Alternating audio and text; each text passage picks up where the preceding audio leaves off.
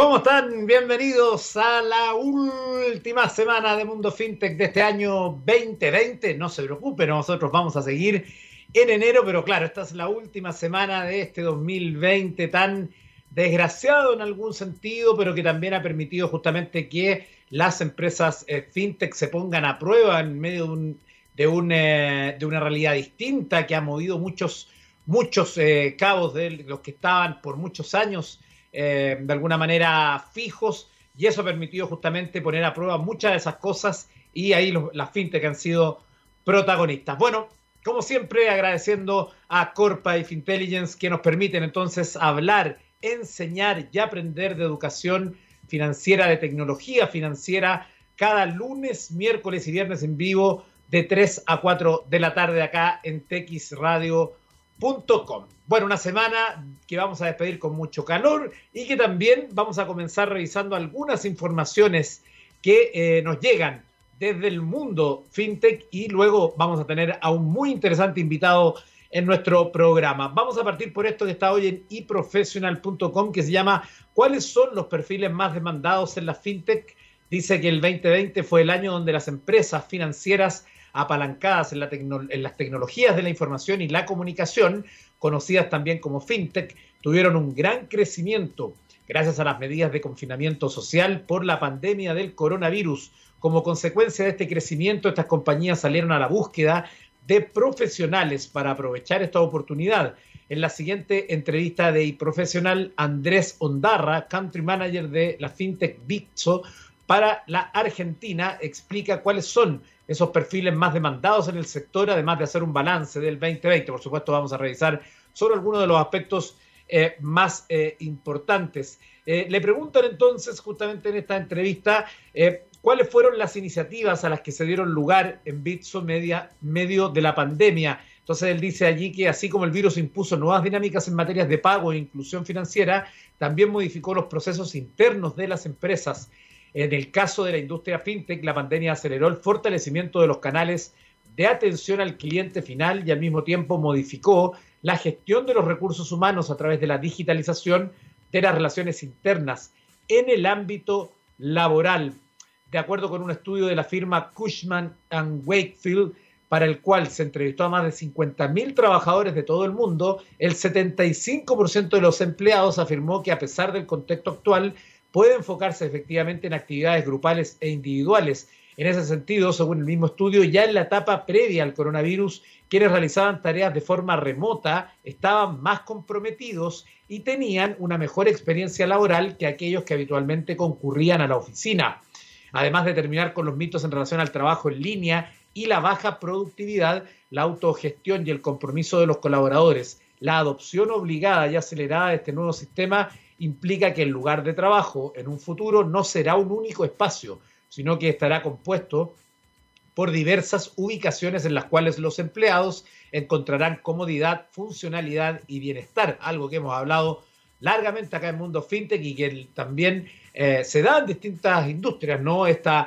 modelos híbridos con más o menor eh, protagonismo presencial o eh, de teletrabajo, pero que es una realidad indesmentida que llegó para quedarse y que no va a tener un regreso atrás como era antes de la pandemia. Vamos a ver probablemente, dependiendo de la industria, más o menos modelos de, que mezclen esos dos mundos. El, en Bitso, por ejemplo, dice, buscamos constantemente nuevas maneras de hacer las cosas, aceptando los cambios y adaptándonos a ellos. En este caso, implementamos en todos nuestros procesos la modalidad de trabajo 100% remoto, sin perder la motivación de nuestros equipos.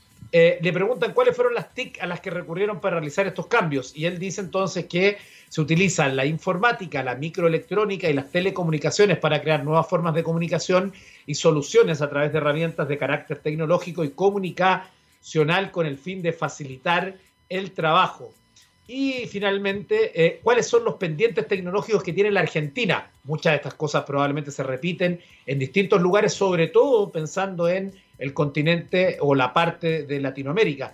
Eh, dice, en lo que respecta al rubro fintech, uno de los grandes pendientes del ecosistema es el perfeccionamiento de la educación financiera en general, y en tal sentido debemos colaborar todos los players involucrados según la vertical de cada uno pagos, insurtech, préstamos, criptomonedas, etcétera. y le preguntan cuáles serán las tendencias para el 2021 y dice, cuando el coronavirus se haya ido, el trabajo en línea se habrá convertido en una opción definitiva para muchos trabajadores de las industrias del conocimiento y la digitalización del mercado laboral será ineludiblemente para promover la inclusión financiera y revolucionar el futuro de los pagos. Parte de la entrevista entonces a este líder de FinTech en Argentina. Y también queremos destacar una noticia que hoy está en elseo.com que dice tecnologías cashless acelera avance durante el 2020.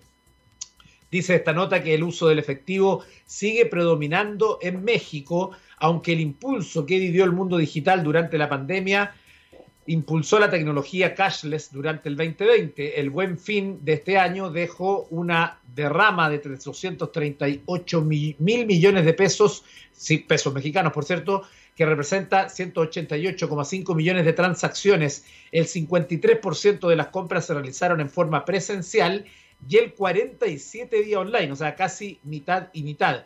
En general hubo un crecimiento del 157% en las ventas totales y 225% evolucionó en el crecimiento de las ventas en línea frente a la edición 2019, de acuerdo con los datos que maneja la empresa. Además cita que prácticamente todos los países del mundo en algún momento del año pusieron en pausa las actividades económicas no esenciales para prevenir los contagios y solicitaron a sus habitantes quedarse en casa, de tal forma que la imposibilidad de ejecutar pagos físicos aceleró la adopción del canal de compras en línea y por ende agilizó el uso de medios de pago electrónicos y digitales al grado que hoy ya forman parte de nuestros hábitos. De acuerdo con datos de la Asociación Mexicana de Ventas Online, el 86% del comprador omnicanal mexicano cuenta con una tarjeta de débito, solo 61% de los compradores offline cuenta con una tarjeta de este tipo y únicamente el 21% cuenta con una tarjeta de crédito, un tema que hemos tratado largamente y que por qué es tan importante entonces la irrupción de la fintech para democratizar el llamado dinero plástico o darle la opción a poder acceder a préstamos o inversiones que no requieran necesariamente la bancarización, eh, que sabemos está limitada a un sector de la población. Como ustedes pueden ver, lo que ocurre en México también se repite en otros países, incluyendo Chile. Llegó la hora de la música acá en Mundo FinTech y al regreso vamos a estar recibiendo a nuestro invitado de hoy. Nos vamos a ir hasta el año 1982 y ahí nos vamos a encontrar con una tremenda canción de Toto llamada África, que nunca tuvo un rol eh, destacado en el Billboard Hot 100, en el principal listado de la música en Estados Unidos, pero pese a ello se convirtió en una en un gran clásico. Nos vamos a la música y estamos de regreso acá en TX Radio. Estamos de regreso en Punto Fintech acá en txradio.com y déjeme darle una noticia muy importante. Tu empresa está tomando decisiones con información de calidad y análisis rigurosos. Sabes qué opinan tus consumidores de tus productos y de la competencia. En Corpa llevamos más de 30 años inspirando conocimiento en Chile y Latinoamérica. Conoce nuestros servicios de estudios de mercado e intelligence en www.corpa.cl. Gracias a Corpa, uno de nuestros auspiciadores, y otro de nuestros auspiciadores que más adelante lo vamos a estar eh, mencionando, pero como vamos a recibir a su CEO hoy, a Max Campillayes Fintelligence, que nos acompaña también en cada capítulo de Mundo FinTech. ¿Cómo estás, eh, Max? Feliz Navidad atrasada. Igualmente, Eduardo, muy feliz Navidad también, gusto saludarte, ¿cómo estás? Bien, eh, Max, eh, ¿de qué vamos a hablar hoy día? Porque entiendo que tú tienes eh, tips para lo que significa todo el tema de los préstamos. Estamos en una etapa donde se, además está hablando ya del FOGAPE 2.0. Hay harta material ahí que probablemente sea muy relevante también para nuestra audiencia. Sí, evidentemente se viene, digamos, todavía lamentablemente está en un proceso ahí de ajuste, digamos, este proyecto de ley. Eh, pero sí, vamos a conversar un poco de los tips con respecto a cómo poder conseguir un financiamiento eh, y poder de, alguna manera sacar partido de, este FOGAPE 2.0. Y también, ¿por qué no decirlo? Quiero aprovechar de comentar algunos proyectos y, y, algunos elementos que nosotros estamos diseñando como Fintelligence de cara al 2021 también. Sí, claro, claro que sí. ¿Por dónde partimos? Eh, preferiría partir, digamos, partamos por, por Fogap entonces. Ya pues, démosle. Eh, bueno, contarte, Eduardo, que eh, el proyecto Fogape 2.0 eh, es un poco una suerte de financiamiento que, viene a complementar el Fogape 1.0, por así decirlo. ¿De acuerdo?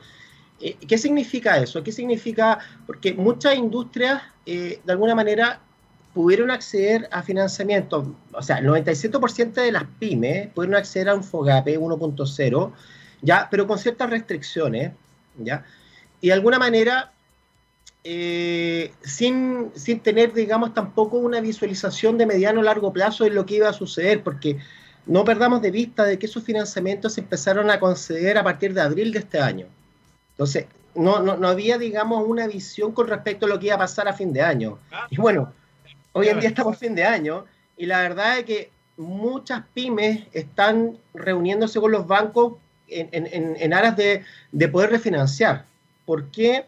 Porque indudablemente el, digamos, el confinamiento fue prolongado, por lo tanto las capacidades de poder generar, digamos, producción, venta, se disminuyeron y evidentemente la capacidad de poder cumplir los compromisos financieros también. Entonces, de alguna manera, estamos en esta suerte de negociación entre las pymes y los bancos. Entonces, bueno, en paralelo el gobierno entiendo de que eh, ha sacado esta, este proyecto eh, con tal de poder anticiparse justamente lo que se podía, digamos, prever.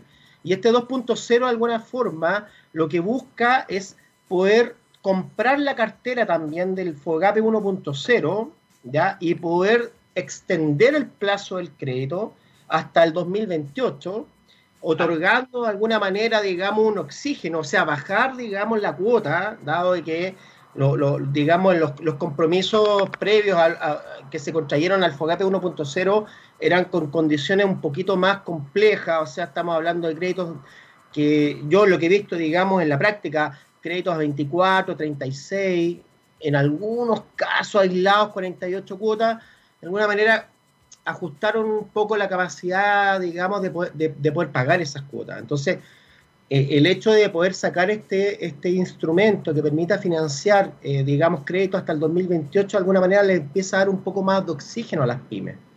¿ya? Entonces, sin duda, es una, una, gran noticia desde ese punto de vista. Y por otro lado, valoro mucho de que también tenga una orientación no solamente para financiar gasto operacional o poder recomprar este FOGAPE 1.0, sino que también para poder financiar inversiones. Toda vez que hay industrias que han resultado tremendamente dañadas, como la industria del turismo o la gastronómica, puedan reconvertir los negocios. ¿Ya? Entonces, claro, eh, eh, lo que ocurre es que, eh, sobre todo en el caso de ellos, por ejemplo, pensamos que estamos entrando en la llamada temporada alta, pensando en el turismo, y que de la mano del turismo va la gastronomía, la hotelería, o sea, son muchas las personas que viven de esa industria y que justamente lo que están viendo es una incertidumbre absoluta ante el panorama que estamos, porque pese a que están llegando las vacunas, se sabe que eso, esto va a tomar un tiempo. Y la, el tema de la, de la dinámica del plan sanitario sigue dando sorpresas, como por ejemplo hoy hay comunas que vuelven a cuarentena eh, y esto va a seguir moviéndose. O sea, los indicadores son bastante claros de que durante el verano, que es el momento probablemente donde ellos esperaban eh, eh, probablemente recuperar algo, no va a ser tan, tan cierto, digamos. Lamentablemente, o sea, de hecho, una comuna emblemática, de hecho yo viví, digamos, una gran cantidad de años, digamos, eh, digamos en una comuna emblemática como es Antofagasta, o sea, Antofagasta retrocede a fase 2 y claro, y, es una capital regional que de alguna manera igual es un polo de atracción turística por el tema de que, bueno, hay playa, está la portada, etcétera, etcétera. Entonces, sí, sí, sin duda es, un tema. Eh, entonces, toda vez que eh, cuando, pero sin perjuicio de todo lo que te estoy comentando, yo creo que los emprendedores y los empresarios deberían tomar ciertas medidas y actitudes con respecto a lo que se viene el próximo año. ¿Ya? ¿Por qué? Porque no es menos cierto de que, si bien es cierto, el banco tiene todo, digamos, la potestad de poder definir y decidir a quién, a quién le presta y a quién no, indudablemente cuando uno se acerca al banco con más herramientas y con más información, ¿ya? Porque digamos las cosas, digamos, de manera un poco más transparente. El problema que se, se produce eh, en, la, oportunidad de acceso al financiamiento entre las pymes y los bancos es un problema de asimetría de información.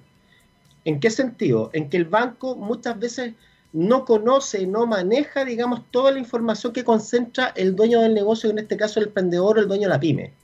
Entonces, indudablemente, cuando el dueño de la pyme se acerca al banco y le dice, mire, este es mi balance, este es mi estado de resultado, y la verdad que eso más encima viene, esa información viene con un cierto sesgo más bien tributario, o sea, entendido para pagar la menor cantidad de impuestos posible.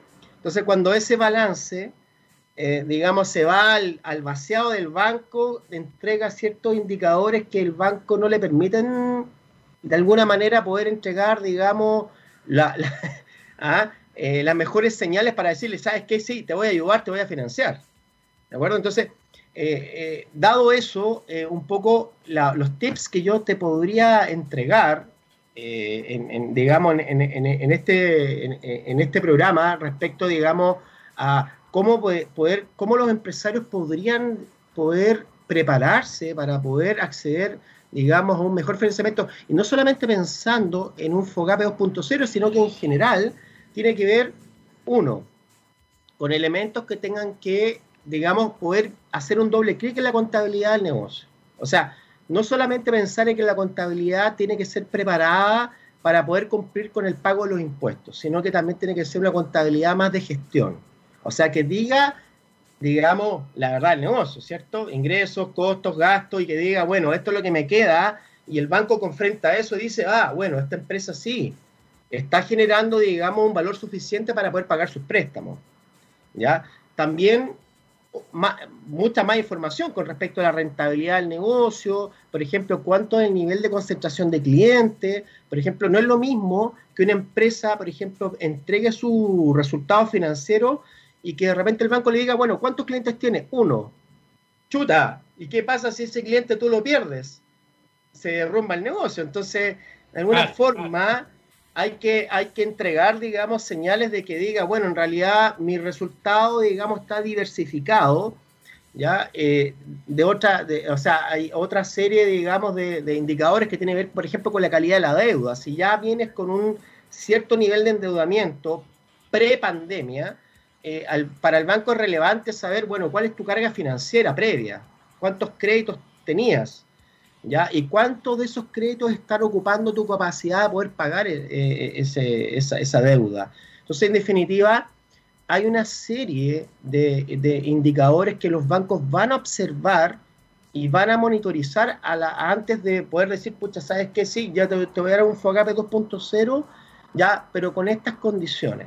Entonces, no ser así a ojos cerrados, ya, ok, está la ley y que en la práctica todos van a poder acceder, la verdad es que dificulto que sea así y por ende eh, creo que, es súper importante que los empresarios y emprendedores tomen conciencia de que también eh, cuando uno contrae una obligación financiera, el negocio tiene que tener la capacidad financiera para poder cubrir esos compromisos.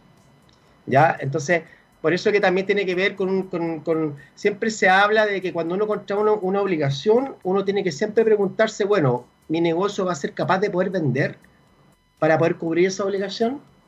¿Y cuánto? ¿Y en qué medida? Entonces, de alguna forma, eh, como Fintelligence, por ejemplo, nosotros sí damos las señales de poderle decir a cualquier negocio, bueno, dado que va a contraer un cierto nivel de endeudamiento, esto es lo que tú debieras ser capaz de vender para poder cubrirlo. Claro, de, alguna forma eso te da alguna mayor tranquilidad ante algo que es absolutamente incierto, ¿no? Y, ahí en ese sentido es súper bueno poder utilizar ese, ese camino. Eh, hay, además del FOGAPE, porque hablamos del FOGAPE ya, luego más, más adelante vamos a hablar de las soluciones que ustedes mismos además eh, nos pueden ofrecer de manera directa ahí en Fintelligence.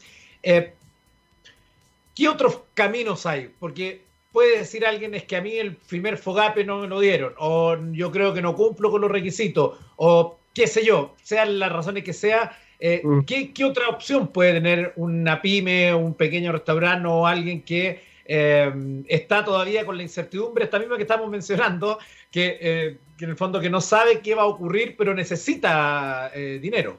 Sí, no, hay fondos de reactivación, hay fondos de reactivación, digamos, a nivel de Cercotec, a nivel de, de Corfo, eh, inclusive las cajas de compensación en algún momento de, también cumplieron un, rol relevante, digamos, eh, durante el proceso de la pandemia. Entonces, yo creo que durante el próximo año, eh, yo creo que esas entidades van a seguir cumpliendo un rol preponderante, pero yo sigo insistiendo de que la plata es finita, lamentablemente.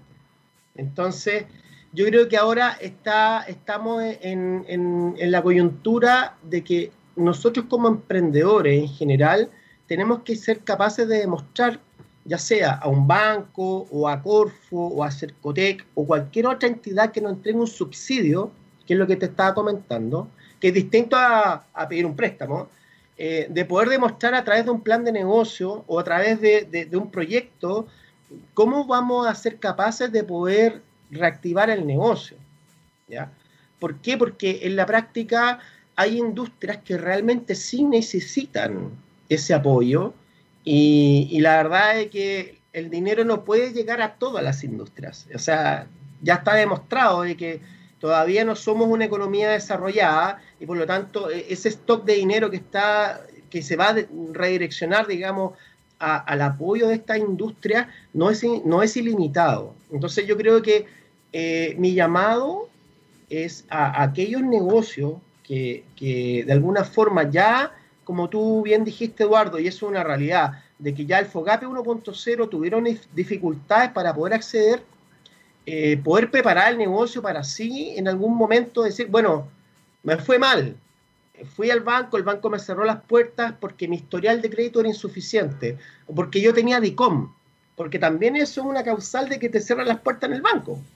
¿De acuerdo? Entonces, eh, si, si, uno dice, bueno, yo tenía DICOM o, mi empresa era demasiado nueva y el banco dice, pucha, yo, usted tenía seis meses de vida, usted no es sujeto de crédito, bueno, voy a ir a buscar un subsidio a través de Cercotec, Corfo, pero, pero voy a preparar mi negocio para poder hacerlo, digamos, sujeto de que me pueda entregar esos recursos eh, y yo poder retribuir de alguna manera frente a lo que me están dando, porque, porque hay muchos negocios que también le están pasando mal. No sé si me explico. Sí, claro, efectivamente, efectivamente. Es una realidad que por lo menos sabemos tiene algunas brotes verdes ahí, como decía el, propio el propio doctor Ugarte, se ve la luz al final del túnel, pero todavía queda tiempo y sobre todo los que son las pymes van a necesitar ayuda para poder eh, soportar algo que ya vienen a los tumbos y que todavía les queda un camino por recorrer para que esto se normalice. Sí, sí. No, el llamado, como, como te digo, Eduardo, eh, es a empoderarse, a, entender las lógicas de cómo funciona el negocio, de que el negocio más allá de que uno sea un emprendimiento, ya sea de oportunidad o por necesidad, eh, debiera llevar cierto nivel de control en, en, lo que respecta a los ingresos, los costos, los gastos, lo que queda, y lo que queda de alguna manera hacer un cruce de información que permita decir, bueno, eh, e, este negocio está creando un valor que permite poder desarrollarlo en el tiempo y no decir, pucha, no sé, lo que queda me lo echo al bolsillo y me olvido y, el día de mañana si yo quiero crecer, bueno, ahí veo qué pasa, ¿no? La verdad es que dado, dado, dado ese pensamiento, 8 de cada 10 emprendimientos desaparecen en Chile al tercer año. Entonces, un poco nuestra razón de existir es eso, o sea, poder de alguna manera contribuir a que los emprendimientos en Chile puedan desarrollarse, puedan crecer y puedan entender esas dinámicas y poder proyectarse en el tiempo y contribuir en la economía.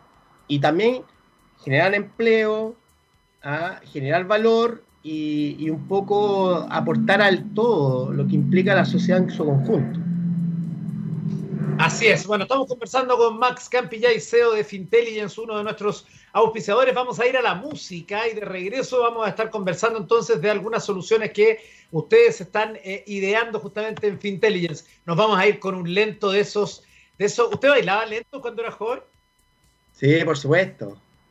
Ya, o sea, seguramente alcanzó quizá en una vez a bailar Eternal Flame, eh, una de las baladas de fines de los 80 de The Bangles que vamos a ir a escuchar a continuación y estamos de regreso acá en Mundo FinTech. Estamos de regreso en Mundo FinTech, dejamos atrás el romanticismo y déjeme contarle algo muy importante. Tras la crisis del COVID, ¿has sentido que tu negocio está funcionando al límite de sus capacidades financieras? La capacidad para administrar bien el dinero y tomar buenas decisiones con respecto a él es fundamental en nuestra vida diaria, pero también lo es para los emprendedores y para las empresas. Con Fintelligence, a través de su revolucionaria plataforma de diagnóstico financiero online, podrás obtener retroalimentación respecto al estado de salud financiera de tu negocio y proponerte acciones concretas para mejorar su viabilidad y rentabilidad en el tiempo. 8 de cada 10 negocios que hemos intervenido son más viables tras nuestra asesoría. Más detalles en www.fintelligence.cl y más detalles con Max, que está conversando con nosotros, Max Campillay, CEO de Fintelligence. Max, ¿qué se viene para el 2021 justamente en términos de asesorías para las empresas? Mira, contarte que vamos a participar eh, en una primera instancia en muchas ruedas de negocio que, que estamos de, nosotros adscritos. Eh, estamos participando, por ejemplo, en ProChile. Nosotros somos un proveedor que ya estamos validados por ProChile para poder internacionalizar nuestra tecnología hacia el exterior. Así que, de alguna manera, fruto de eso, vamos a tener reuniones, digamos, con empresas del Cono Sur, ya llamadas, por ejemplo, empresas peruanas, empresas argentinas, brasileras, colombiana con respecto a poder generar intercambios comerciales eh, fruto de la tecnología que nosotros hemos desarrollado, también con empresas de México, inclusive de Estados Unidos, hay una empresa que está interesada, digamos, en nuestra tecnología, y, justamente para ver opciones de poder internacionalizar nuestra propuesta de valor. Ya eh, en una segunda línea, nosotros queremos desarrollar proyectos en términos de consultoría financiera automatizada. ¿Qué significa eso? De que nosotros eh, hemos detectado de que hay eh, organizaciones que prestan servicios de asesoría financiera ¿ya? y que cuentan con eso con, un asesor, digamos, humano. ¿ya? Y nosotros queremos complementar la, la asesoría humana con una asesoría más bien de corte de, a través de nuestro software. ¿ya? Entonces, nuestro software lo que va a hacer a través de algoritmos y a través de, minería de datos, de una tecnología, digamos, que, es un poco disruptiva, es poder, digamos, poder caracterizar negocios y poder complementar la asesoría humana para poder, de alguna manera, eh, poder hacer asesoría a negocios a nivel ya mucho más global y escalable. ¿ya? Entendiendo, por ejemplo, lo que significa un proceso de minería de datos. ¿ya? O sea, es un proceso que lo que busca es descubrir patrones en grandes volúmenes de datos. Entonces, cuando nosotros tenemos data, ¿ya? y nosotros ya como Fintelligence hemos asesorado una gran cantidad de negocios, digamos, a lo largo de este proceso de pandemia, entonces lo que hacemos con esta información y estos datos es poder determinar patrones. Entonces, por ejemplo, si nosotros ya tenemos cierta casuística con negocios del, rubro de la, de la hotelería, por ejemplo, nosotros podemos eh, de, decirle a un rubro hotelero que lo que busca es justamente una asesoría mucho más personalizada, bueno, eh, tiene que optimizar tal elemento para que su rentabilidad mejore. Entonces, de alguna manera estamos eficientando el proceso de la consultoría a través de este software que al final del día no solamente entregar datos aislados que diga, oye, mira, tu número es este, tu porcentaje de ganancia es esto, o tu facturación fue esta, sino que poder avanzar, hacer un doble clic y poder asesorar realmente al CEO del negocio para que pueda entregar eh, una propuesta distinta y alternativa al directorio del negocio. Otro elemento, perdón. En, el fondo es, en el fondo es mantener, para decirlo, lo voy a decir en mi idioma más periodístico, ¿no?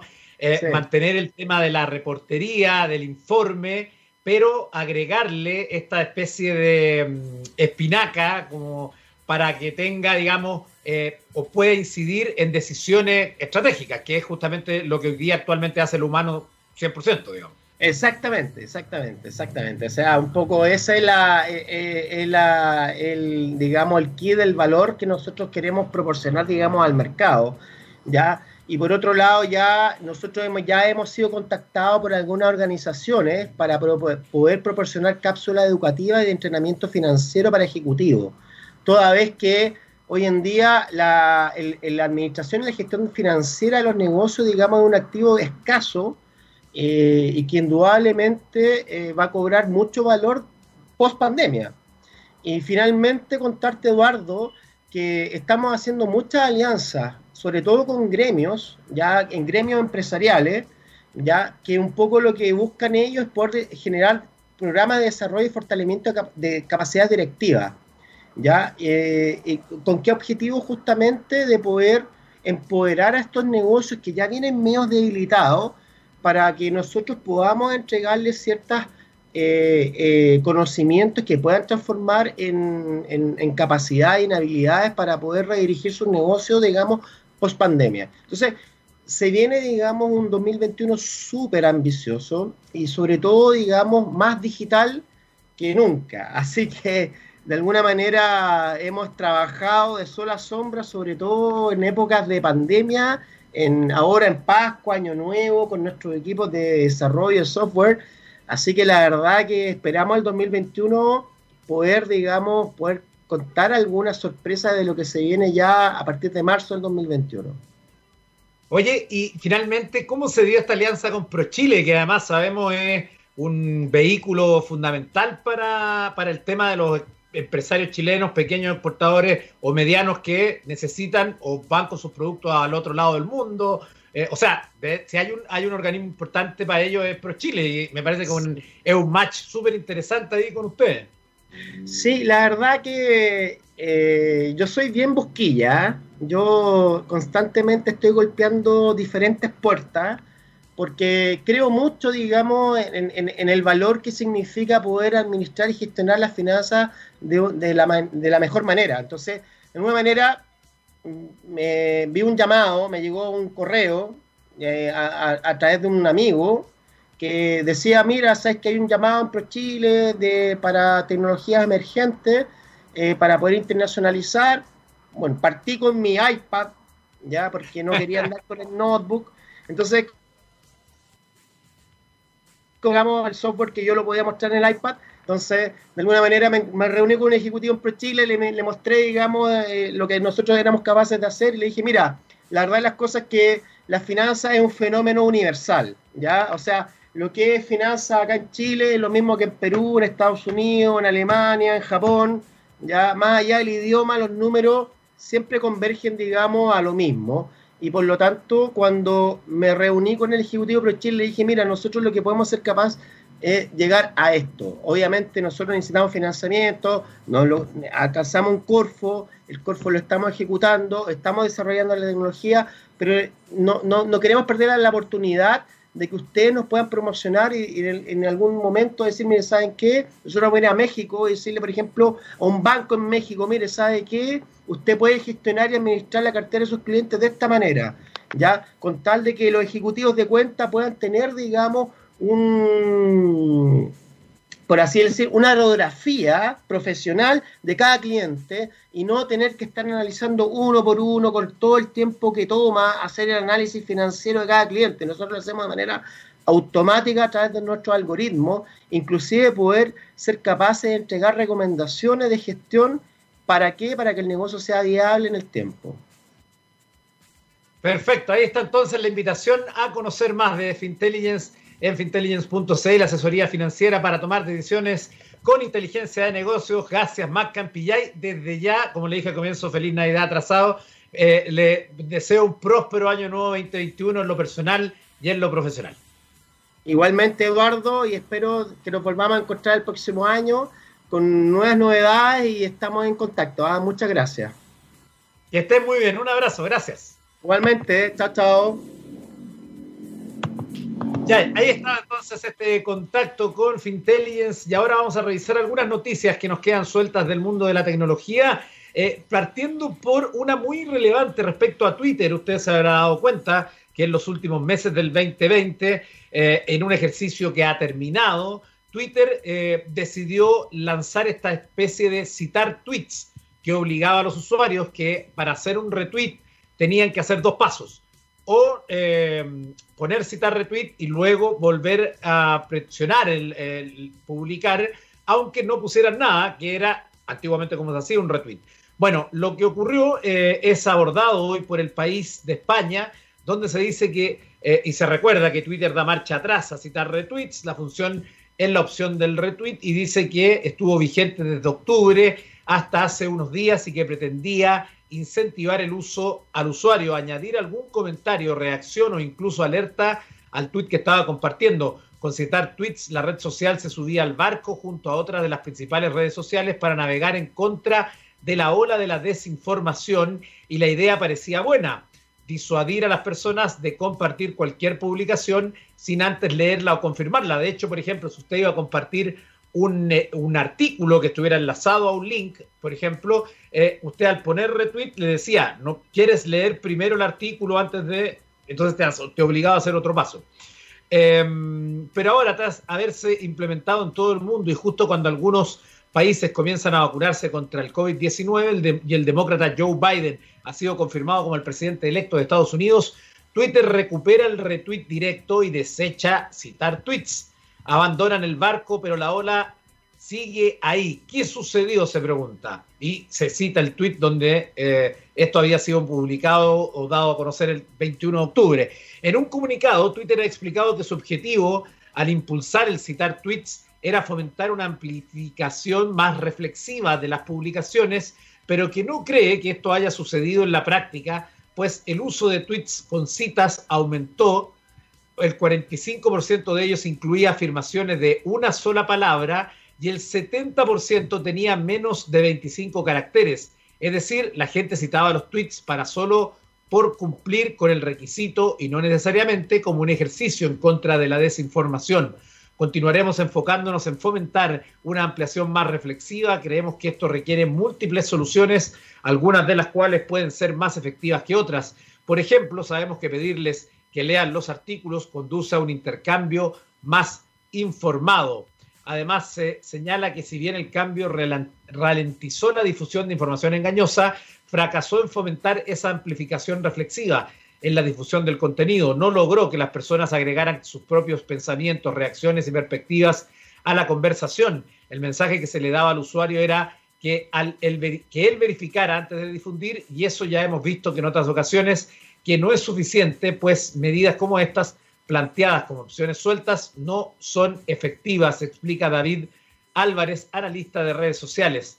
Em, también, por otro lado, el responsable legal de políticas y confianza y seguridad de Twitter explicó en el blog de la red oficial que este cambio introdujo cierta fricción y dio a las personas un momento adicional para considerar por qué y qué estaban agregando a la conversación. Según este, esta persona, desde que hicieron el cambio hubo una disminución del 23% en los retweets y un aumento del 26% en los tweets con citas. Pero en términos netos, la cantidad de retweets y tweets con citas combinadas disminuyó en un 20%. Observamos que los tweets con citas no aparecían aumentar el contexto. Y finalmente, en otro tema, eh, esto lo quiero destacar porque eh, tiene que ver con el fenómeno de las inteligencias artificiales. En Infobae hoy se destaca esta nota que Humanos versus Máquinas, una página te desafía a jugar piedra, papel o tijera, o al famoso cachipún aquí en Chile, contra un sistema de inteligencia artificial. El debate en torno al avance de las máquinas y el impacto que esto podría tener en nuestras vidas lleva varios años. ¿Podría la inteligencia artificial lograr superar a los humanos en todos los aspectos de la vida? A medida que pasa el tiempo surgen innumerables ejemplos que dan cuenta del impacto de la automatización en varios ámbitos, desde la producción industrial hasta la medicina, pasando por el entretenimiento. La inteligencia artificial no solo ha demostrado que es capaz de acelerar los tiempos y proporcionar mayor efectividad en el cumplimiento de tareas, sino que también ha demostrado que tiene la capacidad de crear. La imaginación ya no es patrimonio exclusivo de los humanos, por así decirlo, hay sistemas capaces de crear textos originales, componer canciones, diseñar y hasta programar. De hecho, el lanzamiento del último modelo de lenguaje de OpenAI, que se llama GPT-3, sorprendió por la gran cantidad y ductibilidad que tiene para hacer casi de todo. El sistema que se nutrió con miles de millones de páginas web y libros está compuesto por 175 millones de parámetros. La inteligencia artificial también se puede usar con fines lúdicos. y así, por ejemplo, se puede convertir en un contrincante invencible en el ajedrez o cualquier otro juego. ¿Por qué? Porque gracias a sus algoritmos es capaz de nutrirse de datos, procesarlos e inferir los movimientos que haremos. Los humanos somos bastante más predecibles de lo que nos gustaría creer. Al menos eso parece indicar esta nueva plataforma en la que se juega el clásico cachipún con una máquina. Se trata de una página a la que se puede hacer accediendo, haciendo clic aquí. Yo le voy a decir inmediatamente que es rockpaperscissors.ai. Es como eh, roca, piedra y papel en inglés. .ai y entonces usted ingresa y una plataforma que va a cargar una especie de, tareas que se demoran un par de segundos, no es, muy, no es muy complejo, y entonces donde usted va a poder enfrentarse a este desafío. Le repito, rockpaperscissors.ai. Allí es donde ustedes entonces van a eh, poder eh, enfrentarse a esta tecnología desarrollada por Affinity, una compañía especializada en el desarrollo de aplicaciones basadas en inteligencia artificial. Al entrar se verá una mano con aspecto humano que representa al usuario, que se suma a jugar y por el otro un brazo robótico que será sistema de inteligencia artificial que se pone en el papel de contrincante en este juego. Debajo hay un tablero con tres botones, cada uno indica un elemento diferente, piedra, papel o tijera, y deberá presionarlo en la tecla correspondiente a nuestra elección, y así comienza el juego. Si se presiona la leyenda que dice mira cómo está pensando la computadora, se desplegará un texto donde la máquina explica qué está estudiando nuestros movimientos en base a qué antecedentes. Es muy probable que vuelvas a repetirte. En ese sentido nos recuerda que los movimientos que hacemos son menos azarosos de lo que creemos y que para poder aprender a jugar bien basta con observar, registrar y sacar conclusiones, algo que la máquina tiene capacidad de hacer sin fallar. Y cuanto más juguemos con ella, más predecible nos volvemos y por ende más fácil le resultará vencernos. Con esa invitación entonces a jugar piedra, papel y tijera o el famoso cachipún en nuestro país con una inteligencia artificial, llegamos al final de este capítulo de Mundo FinTech y nos vamos a despedir hoy con el gran David Bowie, la canción Héroes del año 1977. Que estén muy bien. Gracias a Corpa y Fintelligence por presentar Mundo FinTech y sigan en la sintonía de TX Radio nos volvemos a conectar el miércoles.